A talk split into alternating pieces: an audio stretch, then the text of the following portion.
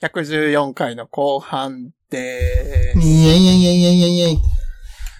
はーい。というわけで、えー、今回も、えー5周年の記念配信過去仮の中でラジオ取り留めをさせていただいております。まあ、えーゲーム配信もね、ちょっと1回目もやりましたけど、まあちょっとよくわかんないけど。でしたね。どう、どうでしたか？佐野くんは。私は全然、あの、ピザにパイナップル乗っててもいいよ。あー、まあ僕も別に、ね、その、ちょっとぜひ配信見ていただいて、あの、ピザの上にパイナップル乗せるのはどうなんだということに対するアンサーが綴られたゲームなので、まあ、問題提起としてね。考えたこともなかったけどね。うーん。そういうこともありますわな、ということでね。なんか、ゲームにしたいというか、まあなんか、なんかこう、自分の中で爆発する感情があって、それをこう、何かのコンテンツで発信したいみたいなのって、あるかな？まあ、今もこれ、そうなんじゃないですか？でも自分たち別に爆発したような下で話したいかな。うーん。でもね、私ほっといたらさ、うん。なんか、まあ、道端でチンポチンポ行っちゃうから、うんサタラジがあってよかったなとは思いますけどね。サタラジがなかったら本当本もう、チンポチンポチンポチンポチンポってずっと、駅の方抑止力、抑止力として機能してるんや、これ。えーこれがなかったら本当大変なことになってます。隠語警察のお世話になってたね。きっと。来ちゃう。チンポー、チンポー、チンポーって。きっとでもそれ、いいんじゃない？その、迎えられ、迎えに来てくれた方が。あれ？これ乗ったら、自分にだって助けてもらえるのかも。チンポの救急車やつって。確かに。まあ、そうね。だからその、普段さ、なんていうのかな。自分の中でぐるぐるさせる言葉って、まあ例えばルームシェアしてたりとかしたらさ、うん。ルームメイトの話すことですごいスッキリするとかあるじゃん。で、それができない場合は、まあ、SNS とかに発信するとかに多分なると思うんだけど、うん。でもそれもしてない人ってさ、うん。もうまあ自分もちょっと SNS やらなく、やる前の自分をちょっと思い出せないんだけど、うん。どうしてたんやろうなと思って。なんか、隠語とか、てか、友達とかとその下ネタを喋った記憶ないんだよね、学生時代に。言う、言ってるよね。うん、だから、どうやって折り合いつけてた？でもさ、その思春期をさ、迎えてた時は絶対エロに興味が絶対あったはずやねん。うんうん、うん。てかまあ、普通にね、エロ本読んだりとか動画見たりとかしてたはずやねんけど、うん。まあ、そうね。ゲイっていうのも大きいんやろな。別まあ、にそれはそったとってってなるじゃん。う。うん。どうしても無理しちゃうもんね。男子校やったけど、で、それでまあうんみんなでカジュアルに、エロ、AV の話とかしてたけど、うん。ボロが出たらどうしようってなるよね、やっぱりね。はいはいはい。ね、好きな女優は、みたいな話、そう、だからどうしても、性に興味がない少年を演じるみたいなムーブになる。ああ、もう全部を隠そうと思って、性に興味ないという鎧をね。そう、ゲーム好きだから、みたいはいはいはい。な。え、でも、佐野くんは、カジュアルにその喋ってたってこと？うーん。本当に、もう全然、中学生の頃から変わってないです、私は。チンコ、マンコ、チンコ、マンコってずっと言ってる。すごいじゃん。うーん。今思うとね、もう人生の半分以上、そうやってくるうん過ごしてる。もう、ブランドじゃん、それって。まさかね。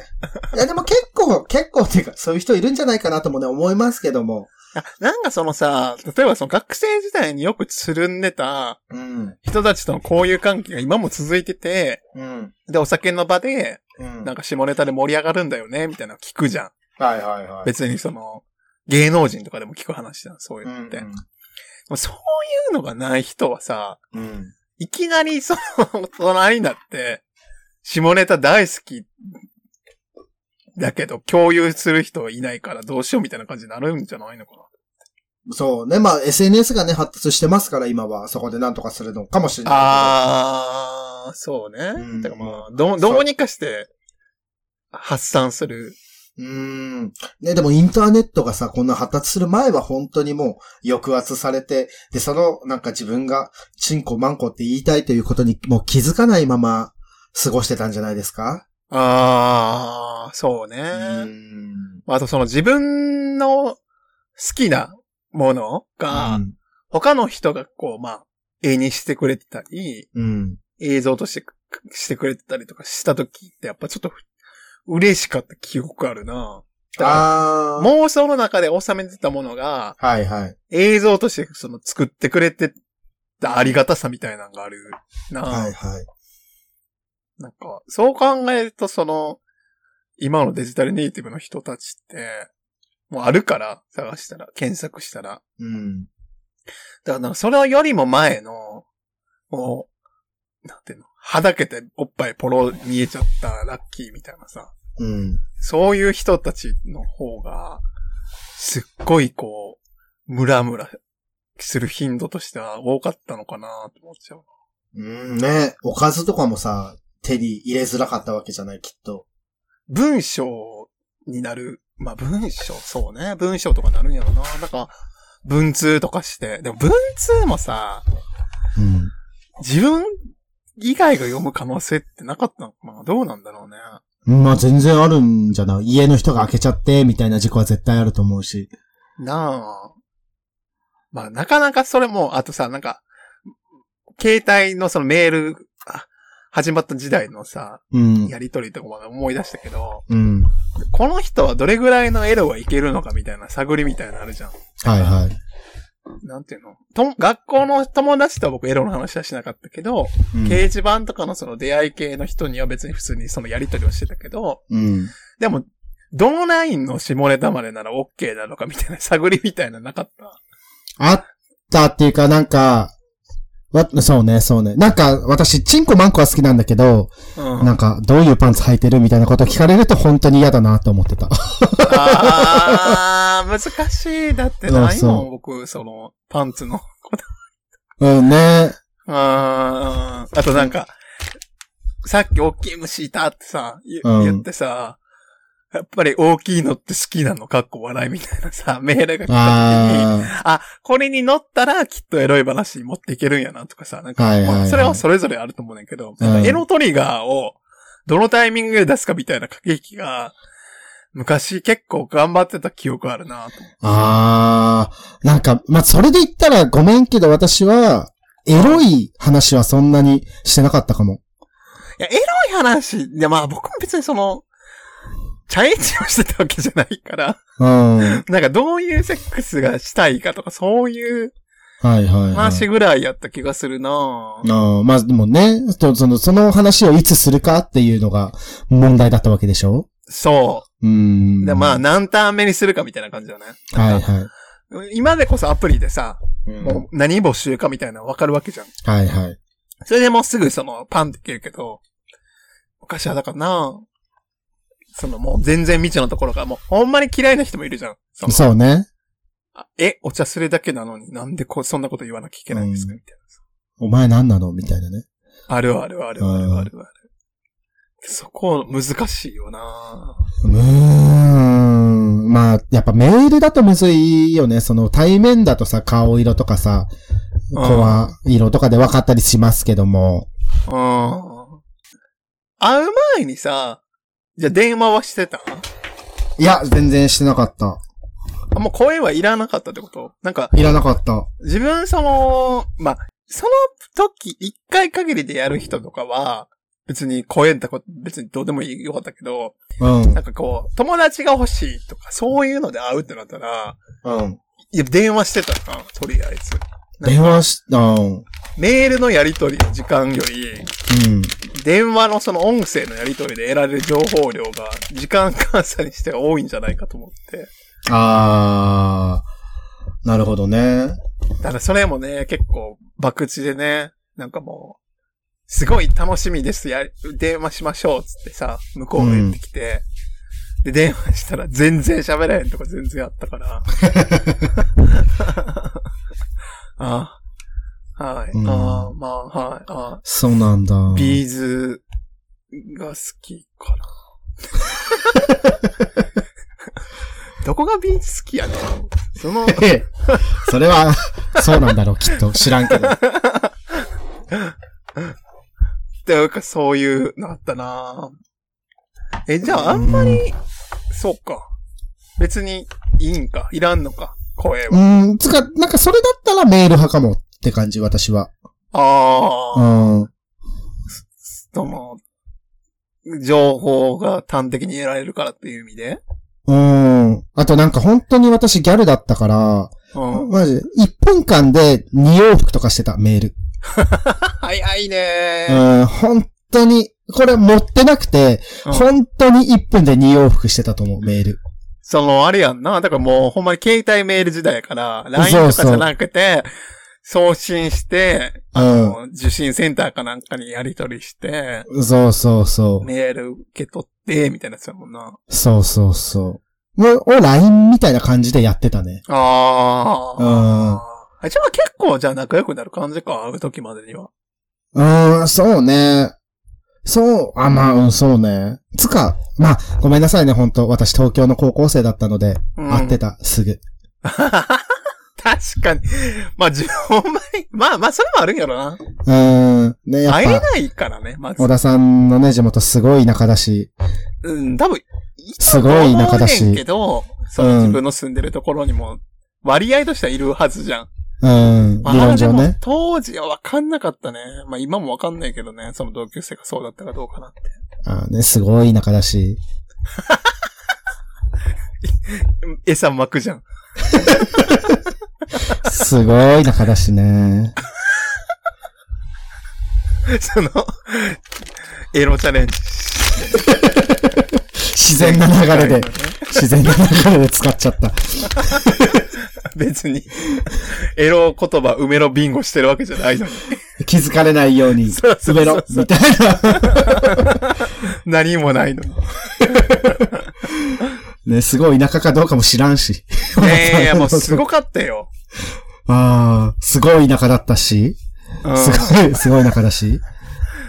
なんかほんまにだからその、まあまずだからいないと思ってたから、うん。だからその、なんていうの、大阪とかその、なんかまあと、関西のその都会のところでしかあ会う約束というか、そその人とかとしかやりとりしてなかったから、はいはいはいはい。そう考えるとね、まあだからもう大変やと思うよ、地方の人が。まあ、そうだよね。まあそれって別にまあ、セクシャリティ関係ないと思うのよな。まあそうだねで、恋愛をするの難しい。まあ、田舎特有としては、まあやっぱり学校の同級生と付き合う人はほんまに多かったから、うん。まあそこしかね、コミュニティがないもんね。そう。で、それでもう結婚20歳までにしちゃうみたいなパターンがすごい多かったから、うん。だからそれ以外だと結構難しいと思うねよなね、まあ、ね、今はさ、ほんといろんなインターネットが発達してさ、アクセス、うんいろんな情報にアクセスしやすくなったから、幾分増しかなとは思いますけれども、それでもそもそもでやっぱ距離っていうのはさ、遠いとどうにもなんなかったりするもんね。。だから今、まあでもそのまたさ、会いやすくなったのに、コロナ禍というまだ新たな変化があって、会えはいはない期間ができて、で、また落ち着いてきつつあるみたいな状況やけど、うん。なんかその、出会いたいと思ってた時期にコロナ禍に直撃した人からしたら、どうやって人と会うんやろうみたいなところを繋げるのすごい難しい気がすんだよな。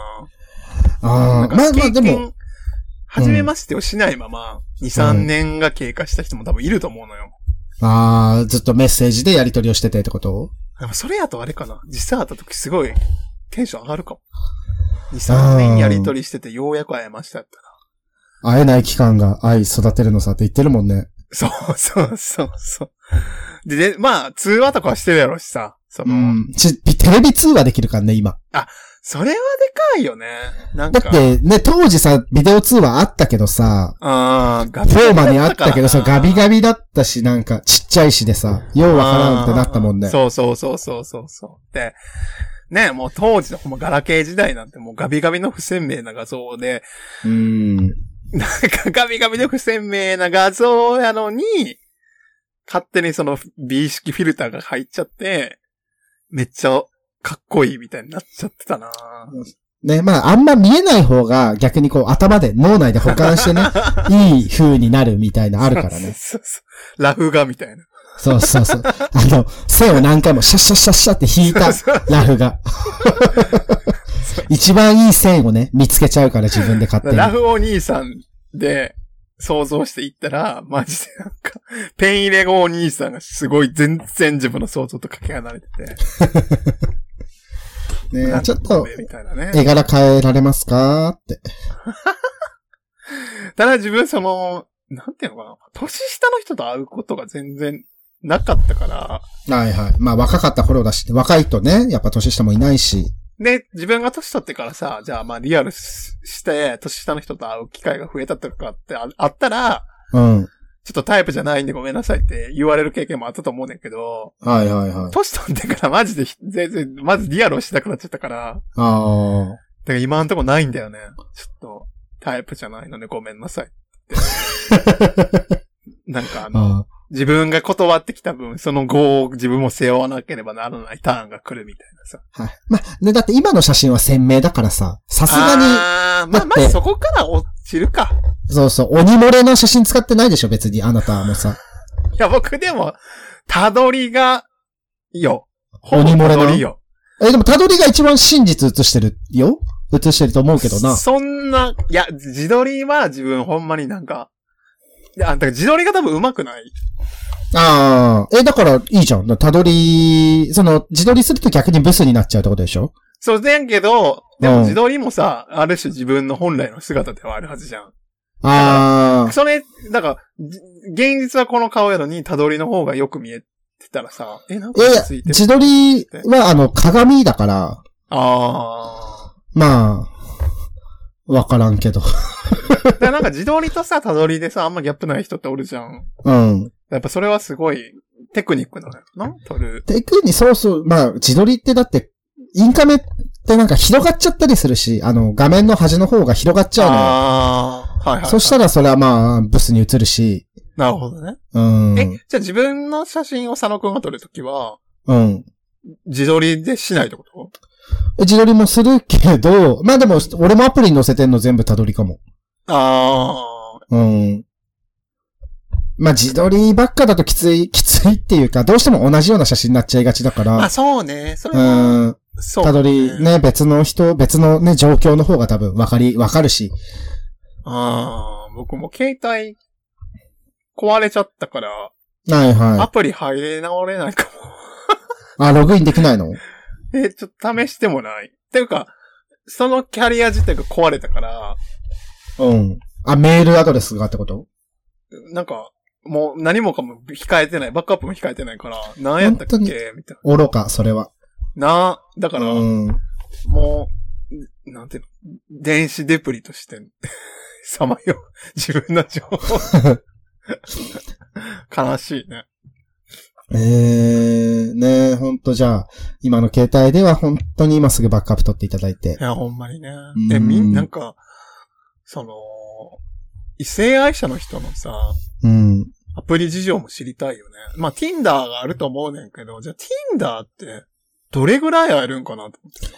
あ、でもヘテロの間では、うん。Tinder ってのはやりもかアプリらしいよ。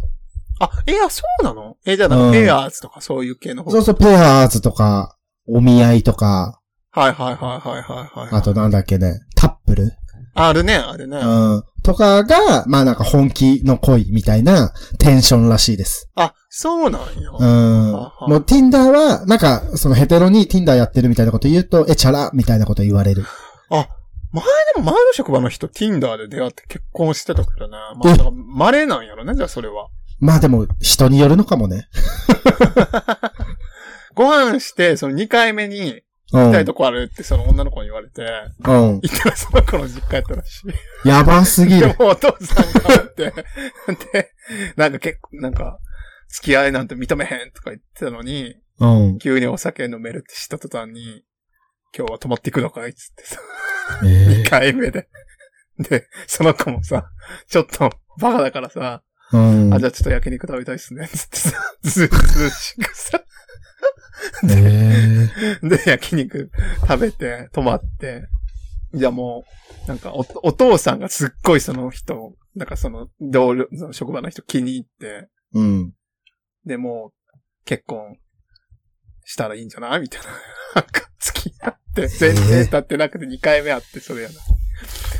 それもそれで、ね、怖いですけど、怖い話ですけども。すごい話よな、だからなんか、出会い系アプリでもそういう、なんかあんねんなと思って結婚。だからまあ、多いったら多い、思うけどね。だって、ま結婚式のスピーチでもその、ご友人の紹介って言うじゃん。まあ、取り繕うよね。とか、その、共通のご趣味で、みたいな。んなんか、数奇な巡り合わせによりとか。ね。ジョジョの奇妙な冒険みたいに言いまして。言うよね。でもそれね、そう、出会い系で知り合って結婚したんかでさ、もううがった目する時代ではないと思うんだよね。そうね、それはもう本当普通になってきたよね。うん。なんか出会い系で会いましたって言って、むむってなる、まあ世代も多分おんねんけど、それってそのうんインターネット怖いって、ちゃんとその、いう教訓があった世代やから、別にそれも別にそれは間違ってないねんけど。まあね、だって、なんか顔とさ、名前を晒してやるなんてもってのほかだったじゃん、昔のインターネットって。そうやなで今だからほんまに考え方、まあ、まあそれが、メリットでもあるけど、デメリットとしてはやっぱ炎上はしやすいんやなと思う。なんか、うん。自分の顔を晒して名前も分かってる状態でそのする行動が社会的にどれぐらい影響を及ぼすのかっていうのが、分からへんと結構大変やなって。で、もうなんか最近、まあ、全然ちょっと話するねんけどさ、うん。なんか中学生ぐらいのさ、うん。野球部のさ、男の子たちがさ、今日電車でさ、固まってさ、なんか、見てたのよ。スマホ、一つのスマホの中で、野球部員たちが集まって。で、なんか野球部員たちが、の、中高生が見るコンテンツって何なんやろうと思って、音し、音に集中してたらさ、うん。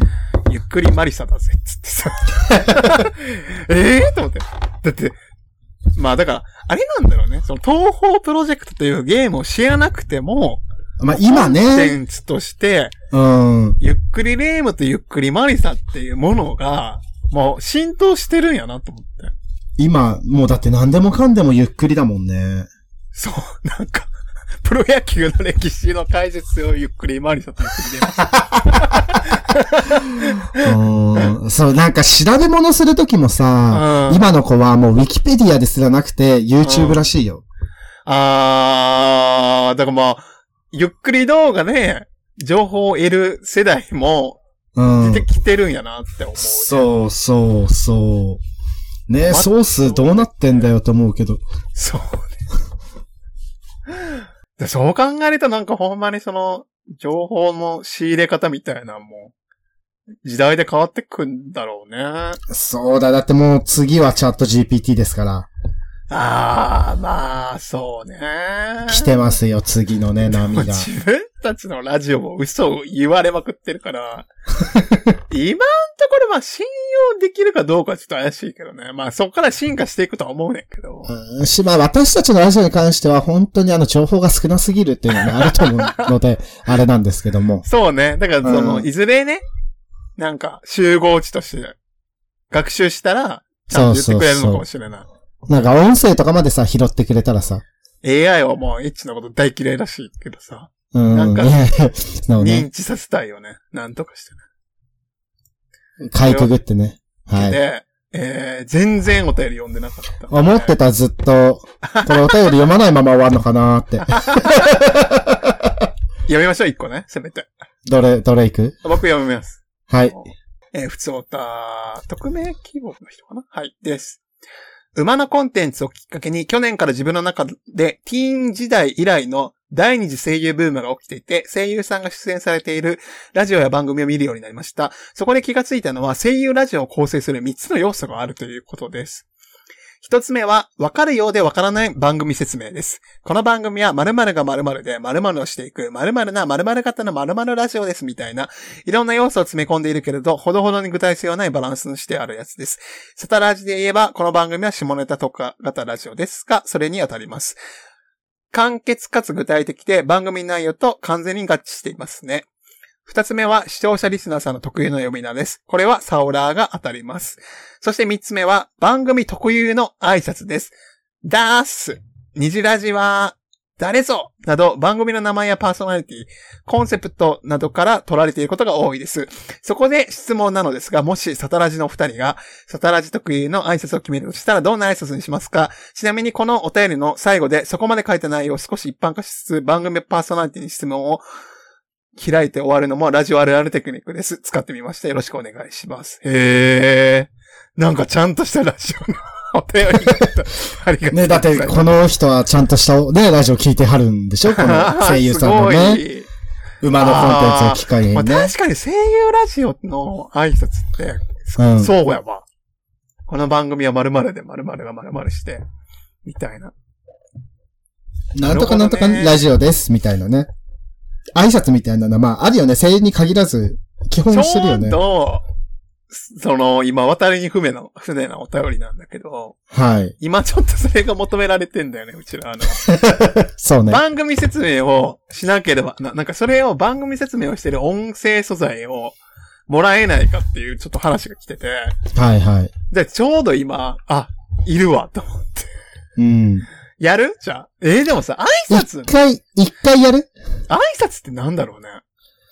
ええでも、さ、それはさ、もう佐野です、小田です、サタデーラジオフィーバーですでさ、やっちゃってるわけだけど、説明がさ、か一切ないのよね。佐野だから何？小田だから何って感じなのよ。あえーでも多分挨拶ってさ、もっとうんじ、あれじゃない？自分たち固有の挨拶って意味じゃない？ああ、いや、まあだから、それがあればいいし、でもそれを今、うちらは佐野です、小田です、サタデーラジオフィーバーですで、やっちゃってるのよ。おまんこパックンコつってさ、おまんこパみたいなッカンコ、小田ですとかさ、そうそうそうそうそう。おちんぽ、ビンビン丸、佐野ですみたいなやつだよね。みたいだね。なあ、もう、挨拶とかもそうね。うちら、ないよね。ないね。え、でもはい自分たち下ネタ特化型ラジオ以外なんかあるかな？でも、逆にさ、この番組は〇〇が〇〇で〇〇をしていく〇〇型の〇〇ラジオですよ。ちょっと今言いたくない？いいよ。なんだろうね。この番組は、小田と佐野があ、チンポで、小田と佐野が、チンポで、進歩で、常識を はい、常識を、破壊していく、く、ええー、教養系。教育的し下ネタ特化型。ーあ、フェラチオ入れたい。フェラチオ入れたい。教育的下ネタ特化型の、特フェラチオ。あ、間違えまました。ラジオですがいい。特化型のフェラチオ、まち、フェラチオ、あ、間違えました。ラジオです。あ、間違えました、ラジオです。なんでそんなすぐ決めれんの？何もこれ初めて読むのに、この手。じゃあ、いや、挨拶、じゃあ、俺んとこに、俺んとこに台本ないけど。あじゃあ僕これを読むから、あ、読んで読んで。挨拶をさ、はい。佐野くんやってもらおうかな。はい。え、でもそれ、わ私はさ、佐野の挨拶して、あなたは小田の挨拶しないと佐野です。い。や、佐野です、小田です、サタデーラジオフィーバーです。で、それで、なんとかかんとか佐野です。なんとかかんとか小田です。この番組はっていう感じでいいですか？ああ、そうね。じゃあ、はい。佐野くん挨拶何？あ、でも、それはもう別に、物が本番でもいいけど。えええ、でも、あの、いつも、いつもっていうか別にいつもでもないけど、なんか必要に応じてやるのはさ、サタデーラジオフィーバー紫色担当佐野ラジオ。ああなたのハートをチューニング佐野ラジオですみたいなことは言うけど、うん、うん、うん。なんか、でもこの絵だとさ、うん。ダースとか虹ラジワとかさ、そう簡単なね、あの、シンプルでつかみ、キャッチーなね、やつね。そうやなうんチンポースチンポースにしようかチンポース。はい、いいんじゃない？チンポース。チンポース佐野です。チンポーースス小田です。はいいいん。じゃないもうそれで。それで、一回、一回それで。チンポッスにします。あ、チンポッスね。チンポッス、佐野です。じゃあ、佐野です。私です。サタデーラジオフィーバーです。じゃあ行こうかな。はい。じゃあ、普通に別に、最初は。うん。最初は佐野です、小田ですなの？で、その後にチンポス佐野、佐野、え、あー、そっか。うん。どうしよっか。チンポス佐野です、にす。あ、チンポスそうだね。すで。それでいはい。こう。はい、はい。はい。で、せーのって、なんかラジオっぽく。はい。はい、行きましょう。はい。はいお願3、2、1。チンポス佐野です。チンポス、小田です。せーの。サタサタデーラジオフィーバーのお時間でーす。この番組は、小田と佐野が、チンポで常識を破壊していく、教育的下ネタ特化型のフェラチオ。あ、間違えたラジオです。あ、いいじゃない。あ、もう、完璧。素晴らしい。いいじゃない。合宿免許、ワオいいじゃない。ぐらいのね、感じで。はーい。これを、もう、この、やりとり全部送ります。もう、素材として。30分ね。30分全部、全部送ります。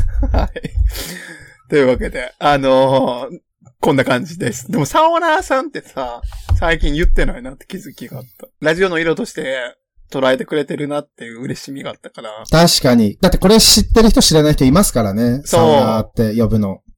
あのね、サタラジは、毎週土曜日の夜9時にやってる下ネタ特化型ラジオで、えー視聴者リスナーさんのことをサオラーと呼びますので、みんなね、びっくりしないでください。はーい。なんか台風の名前と同じなんだよね、確か。